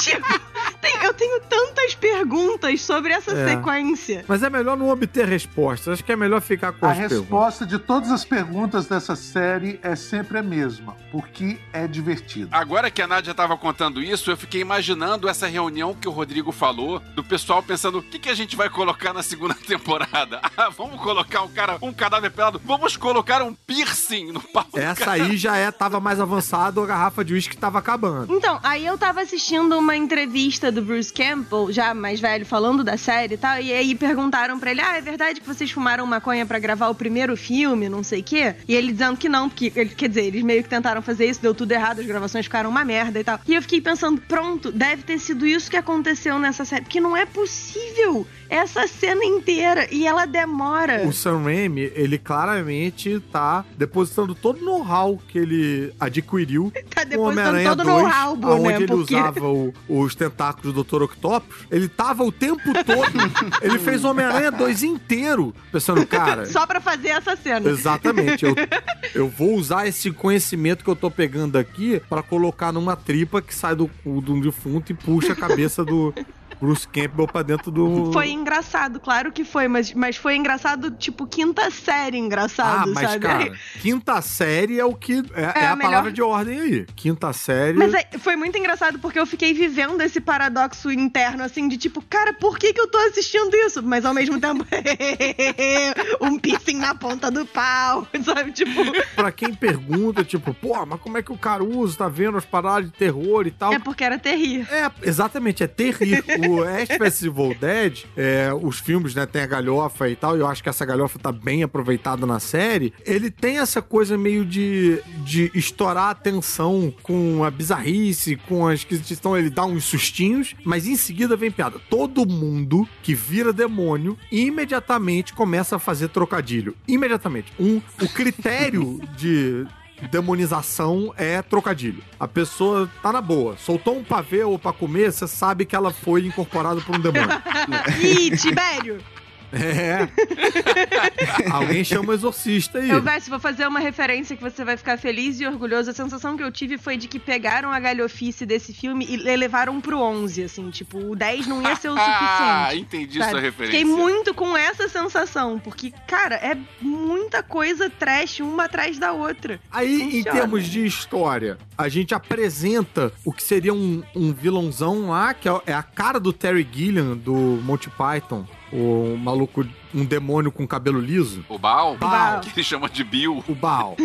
Eles fazem um pacto lá com a Ruby e tal. E aí acontece algo que eu realmente nunca vi em quase nenhuma das séries, que é tipo, eles, eles toparem. Eles toparem o pacto lá e, e foda-se tudo. O demônio meio que ganha, né? Tipo, ela fica com a, a cidade, ela, fica, ela pode controlar os demônios todos no planeta e tal. E eles vão pra Jacksonville tomar umas caipirinhas e, e ser feliz lá, enquanto o mundo à volta deles sucumbe. É muito bizarro esse final de temporada. de- É muito foda-se. É, retrato do Pantanal aí no Brasil, é. Tem muita gente fazendo isso. É.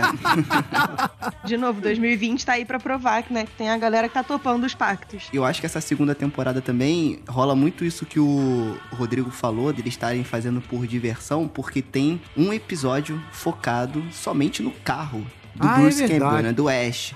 E que, Esse cara, episódio é muito maneiro. é muito. Acho que desde o- a prova de morte do Tarantino, eu não via um carro tão legal, uma morte em carro tão legal quanto nesse Nossa, filme. esse tem vários, muito né? nessa- nessa série. E Cara, aquela cena que o carro passa com a roda por cima da cabeça do cara e vai, vai saindo a pele. Não, Né?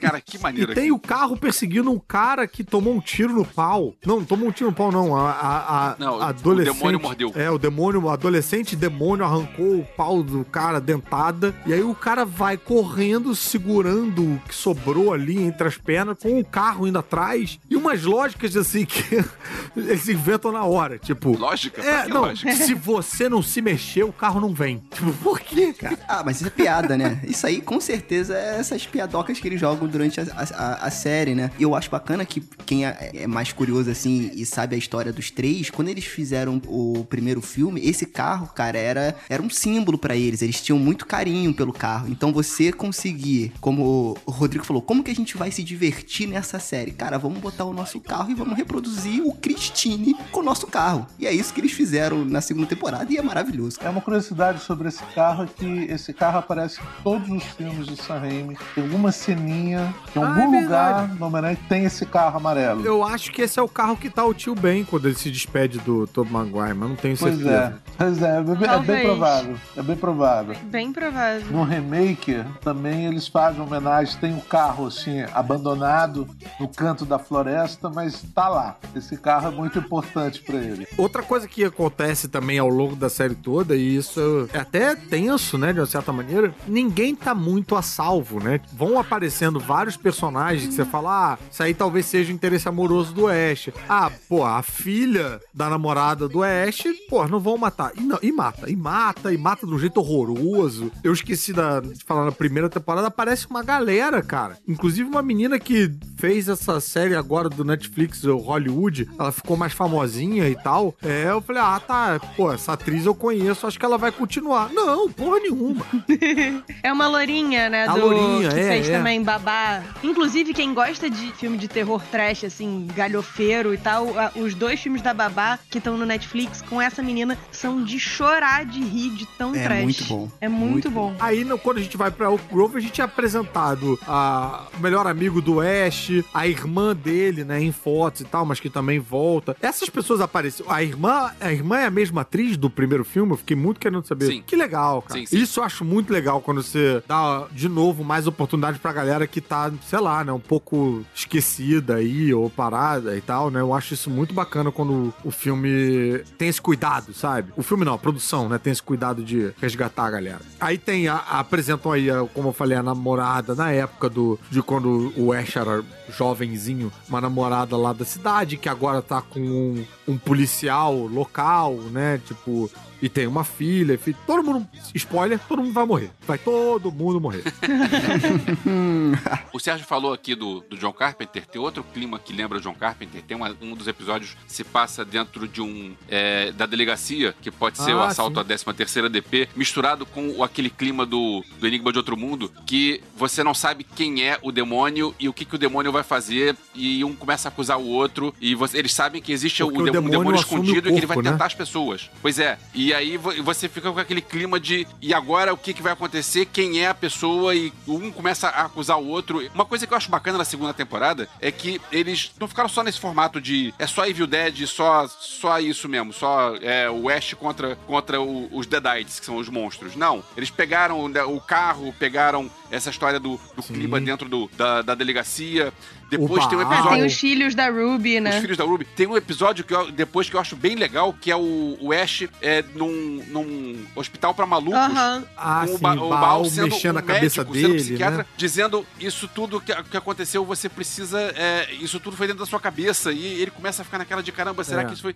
Eu acho o clima, como eles conduzem a história toda, muito legal. Esse episódio também me lembrou uma outra coisa que também, cara, é bem presente na série toda. O set design dessa série é muito bacana, cara. Esse hospício onde o West tá é imundo, mas assim, com um grau de detalhe imenso, assim. Parece que você tá É, lá dentro. maneiro. A casa dele, a casa do pai dele lá, cara, é horrorosa, mas também cheia de detalhes, assim, tipo, os lugares têm vivência, não tem cara de cenário, assim, é muito rico visualmente, né? Tudo sujo, com, com várias coisas pra olhar. Me lembrou muito, eu ano passado fui, fui na, no Halloween Horror Nights da Universal, né? E eles fazem umas casas do tipo, casas de terror, não sei o quê. Vários dos cenários da série me deram muito a pegada dessas casas, porque, tipo, são umas coisas meio depredadas e tal, Aham. com cara de vividas, mas que você sabe que, assim, aquele buraco ali na parede vai sair uma porra de um demônio que vai te dar um susto e vai pegar o seu pé e vai não sei o quê. Me deu muito essa vibe. Então, assim, foi divertido de assistir também por isso, sabe? Eu ficava o tempo todo assim, de onde é que vai pular o próximo?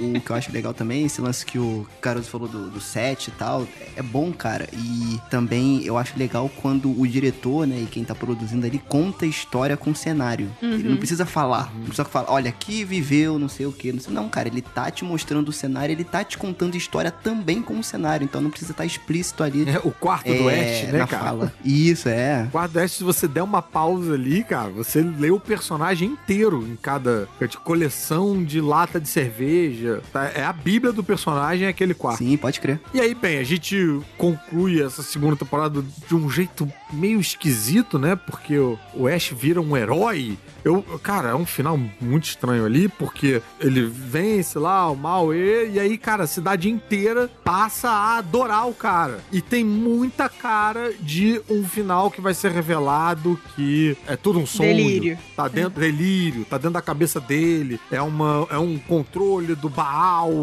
enfim, blá blá blá. Mas não, realmente aconteceu. A cidade realmente agora adora o, o- o cara. E a gente fica com um gancho pra terceira temporada que é a Ruby aparecendo ali no meio da galera, né? No meio da multidão. De novo. Só, só uma coisa que você falou agora que eu esqueci, é, você falou do, do, do Baal, o médico e tal. Existe o bonequinho Muppet do Ash. Ai, isso Ah, é é muito verdade. bom. Ash slash, eu compraria esse bonequinho. Com o bonequinho certeza aparece tem. no episódio do hospício, né? Pra conversar com No ele. episódio e do tal. hospício. Ele fica na mão E dele. tem o, e tem o cabelo É Muppet. branco do lado das têmporas ali. Isso, com uma, uma motosserra no lugar de uma das mãos. E, aí- e- e esse momento do bonequinho também rola uma dinâmica um pouco Chuck, né? É, Isso, Do isso. mal encarnado num, num brinquedo inofensivo. Mas que caralho, que é perigo mesmo, né? Tem uma luta, uma- um duelo ali entre a Kelly A e Kelly, ele ali que é, que é puxado.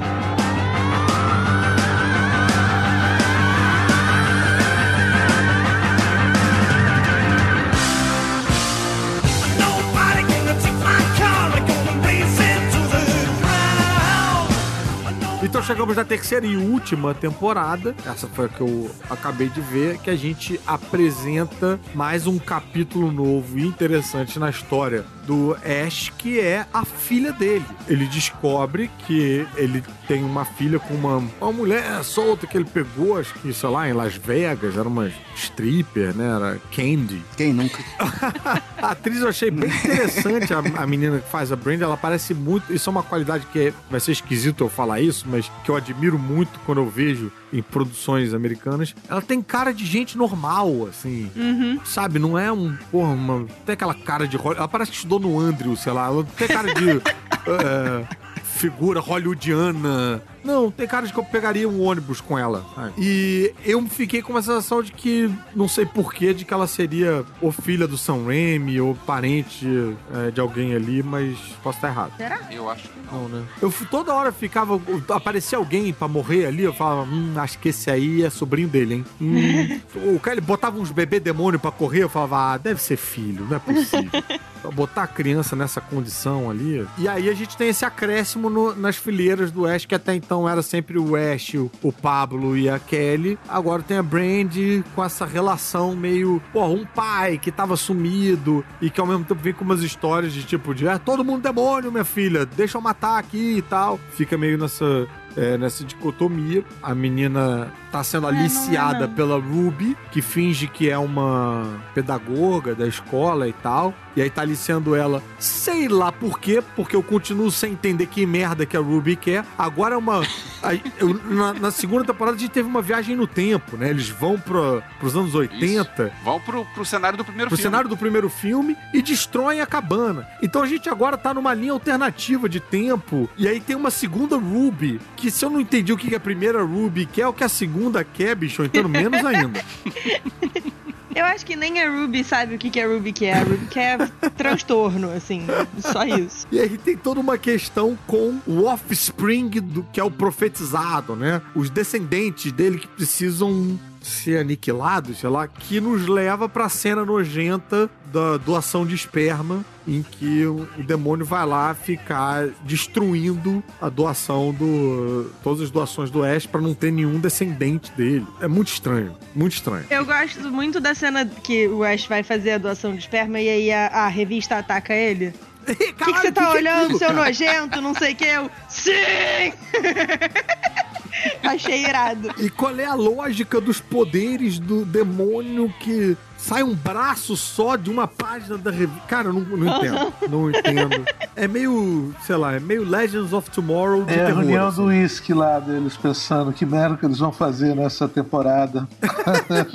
Qual é a cagada da vez, né? Assim. As demonizações e tal vão escalando, vão chegando num nível tal que, bicho, o final da série, o último combate ali, todo mundo morre, todo mundo vai pro, pro um limbo, é resgatado. A gente vê quase como se fosse aquele mundo invertido lá do Stranger Things, um mundo de cabeça pra baixo e tal. Tem uma outra Elk Grove no limbo em que os espíritos ficam lá sendo caçados por uns monstros de fumaça que foda-se, não, não vai ser explicado, não tem muito uma lógica, mas é interessante de ver, bacana, beleza. Também são apresentados os Cavaleiros da Suméria, que são tem uns anéis de Chaos. Né, que são todos também devotos ao Ash, que também a gente não tem direito de onde vem, qual é, que serve, qual é a porra, qual é a lógica por trás, que se foda, porque também vai morrer todo mundo. A gente tem a gente tem um monstro que é uma mistura de todos os cavaleiros. O maluco pega a espinha de um e aí vira a mão, coloca a cabeça do outro no ombro. Tudo com cara de tipo, caralho, eu, eu acharia esse bonequinho muito maneiro se eu tivesse 13 anos de idade. Que também, sei lá, não serve para nada e tal. E a gente chega num final, cara, que isso me surpreendeu bastante, com contornos homéricos. Porque a gente tem realmente um demonhão solto andando pela cidade de 200 metros de altura e o exército atirando com caças, jogando mísseis em cima. Num determinado momento, o Pablo, que agora virou El Brujo Especial, fala: eles não estão percebendo, mas isso só está deixando o demônio mais forte. E você também não sabe por quê. Por que, que o demônio fica mais forte se tomar tiro? Não tem uma frase que fale: ele é alimentado pela guerra. Não, foda-se, só tá deixando mais forte. Mas, cara, um demonião com um design bem interessante, assim, tipo, um demonião magrelo, esquisito e tal. E o Ash fica pra combater o demonião sozinho com um tanque. E a tal da adaga canderiana, que você também não entende qual é a lógica, o que, que ela fere, o que, que ela não fere. Pelo menos essa adaga tá desde o início, Desde né? início. É, Essa a adaga tá- existe desde Você sempre. sabe que é, é aquele troço que, que é importante, é aquele troço que, que, que mata os demônios. Qual é o manual dela, ninguém sabe direito, mas ela tá lá, beleza e tal. Tá lá, ela já tava antes, não foi tirado da cartola. Mas é porque tá escrito lá naqueles rabiscos do livro que- com a cara. Cara, um negócio que a gente não comentou foi o livro, tipo, colando na cara do Pablo. É verdade. Sequência toda é um negócio muito louco. Tipo, E eu não entendi pra e- que que arrancou o negócio da cara do, do- do livro. Muitas perguntas. A Ruby faz umas páginas novas também, arrancando o lombo de uma daquelas cavaleiras da Suméria. Faz uma página nova que você também não sabe o que, que ela quer com isso. Ela quer esconder o livro, mas não consegue esconder o livro com essa página nova, porque aparece os Evil Ones, sei lá, que são tipo uns camaradas meio que nem aqueles, aqueles monstros do Harry Potter e do Senhor dos Anéis. Os Que dementadores é, e. é, os dementadores e, os- e e aqueles panos lá, né? Enfim, com. Whatever. E aí a gente tem um final loucaço que me lembrou bem o que o Rodrigo tá descrevendo aí sobre o final do terceiro filme, que eles queriam fazer um final apocalíptico e tal. Eles realmente vão lá nessa terceira temporada. O Ash estoura lá o monstro com o tanque, usando a adaga canderiana como um, um míssel e tal. Ele meio que morre, mas você vê o corpo dele sendo pego por alguém com um anel dos Cavaleiros da Suméria. E aí, cara, ele acorda no futuro no melhor estilo o Dorminhoco do de Allen, com um macacão futurista bizarro e tal. E vem uma mulher que é tipo um manequim, é, meio mulher, meio manequim, meio robô, e feito meio de computação gráfica também, porque tem umas feições meio de computação gráfica. E aí, brother, a gente tem um final que é meio tipo um gancho pra uma possível nova quarta temporada, meio Mad Max, né? Num futuro, com o Delta alteradaço e totalmente stunado, com metralhadora, com canhão,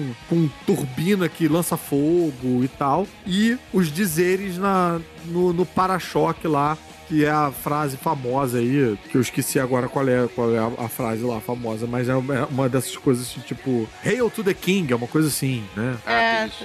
Caruso falando assim, parece que ou é uma prova do Enem mal feita, uma redação, ou então todo mundo abriu o Google Docs ao mesmo tempo e todo mundo começou a escrever ao mesmo tempo qualquer Cara, coisa que viesse na Mas cabeça. essa é a sensação. menos. É, é meio descrever o episódio, é tipo descrever um sonho que você teve. Falando em Google, eu vi agora aqui, eu digitei Evil Dead Hail to the King. Tem um videogame, Olha. que é Evil Dead Hail to the King. O maneiro, hein? Caruso estava descrevendo o episódio final e me lembrou a sensação de tentar explicar o plot de Rise of Skywalker pra qualquer um, assim, de tipo, coisas que vêm de lugar nenhum, sem nenhum sentido, não serve pra nada, não sei o que. Essa adaga aqui, que veio da onde? Quem foi que fez? Por que, que a gente tem ela? Enfim, uma coisa traumática. E aí, falando, inclusive, em Star Wars, tem um momento, Obi-Wan Kenobi com o pai dele que volta como um fantasma. Ah, é verdade! E, tipo, e fica guiando ele pra uma memória do pai dele. Tipo, Aham. não é nem uma memória do Ash, é uma memória do pai. E eles vão lá revisitar e, fa- e fazem um retcon maluco, que tem um cavaleiro da Suméria sepultado num porão da loja de ferramentas. Cara, é uma doideira só, mas Nada faz sentido. cumpre a função de divertir. É divertido do início ao fim. A, a trilha nos créditos nessa temporada tá ainda melhor, porque na primeira temporada os créditos eles têm ainda um, um efeitinho bacana, né? Com umas imagens do- dos personagens cortando coisas e tal e tal. Nessa o crédito é só créditos, mas a trilha tá sensacional nos créditos e, cara, não tem como largar, né? Agora, eu acho essa questão do final da série um, um para mim, como fã, mas é um gosto meio agridoce, porque a gente sente isso que os caras lá tomando uísque depois de ter feito tudo que eles imaginaram de mais louco eles colocaram no filme, né? E no final fala: vamos colocar aquela porra daquele final que não deixaram a gente colocar no 3 agora. A gente coloca, vamos mais, agora vamos colocar umas, umas mulheres também com umas roupas de Amazon pra ficar mais doido ainda. Vamos. Então, assim, você vê que eles fecham um ciclo ali e ao mesmo tempo a gente fica com uma vontade muito grande de ver essa nova fase, né? Sim. Que seria o Ash nesse mundo pós-apocalíptico. É, Eu acho que ia ser super divertido de se ver, Porque afinal de contas a gente chegou até aqui, né? É, não é? Vamos lá. Vamos lá, cara. Ash versus a pandemia. Eu acho interessante falar também, não sei se vocês conhecem, uma série que tem na Amazon até a terceira temporada. Olha, olha só, é até a terceira temporada. Foi feita pelo canal, produzida pelo IFC, chamado Stand Against Evil. É, essa eu não sei qual. que é muito parecido com Ash vs Evil Dead, cara. É um cara canastrão. Mas veio antes ou depois? Putz, cara, eu não sei quando que ela surgiu, mas eu acredito que tenha entrado nessa rebaba aí do Ash vs Evil Dead. Cara, é bem parecido. É o personagem principal, que é o canastrão, aí tem uma policial que, que não gosta dele, mas ao mesmo tempo quer ajudar. Enfim, é, fica aí, né? Como dica pro pessoal assistir se quiser. E interessante também falar que o Necronômico, eu acho que a gente não falou isso durante o episódio, é baseado, tido como referência das obras de um cara que é reverenciado pra galera que curte terror, que é o Lovecraft, né, cara? Isso, O, é. o Lovecraft. Lovecraft, ele é que é, criou esse conceito do Necronômico como livro dos mortos, enfim. E aí o próprio Sam Raimi e a galera também, como curtem terror, né? Eles trouxeram essa Deram referência uma também pro, galhofada. pra marca. Fizeram um Necrocomical. Necrocômico.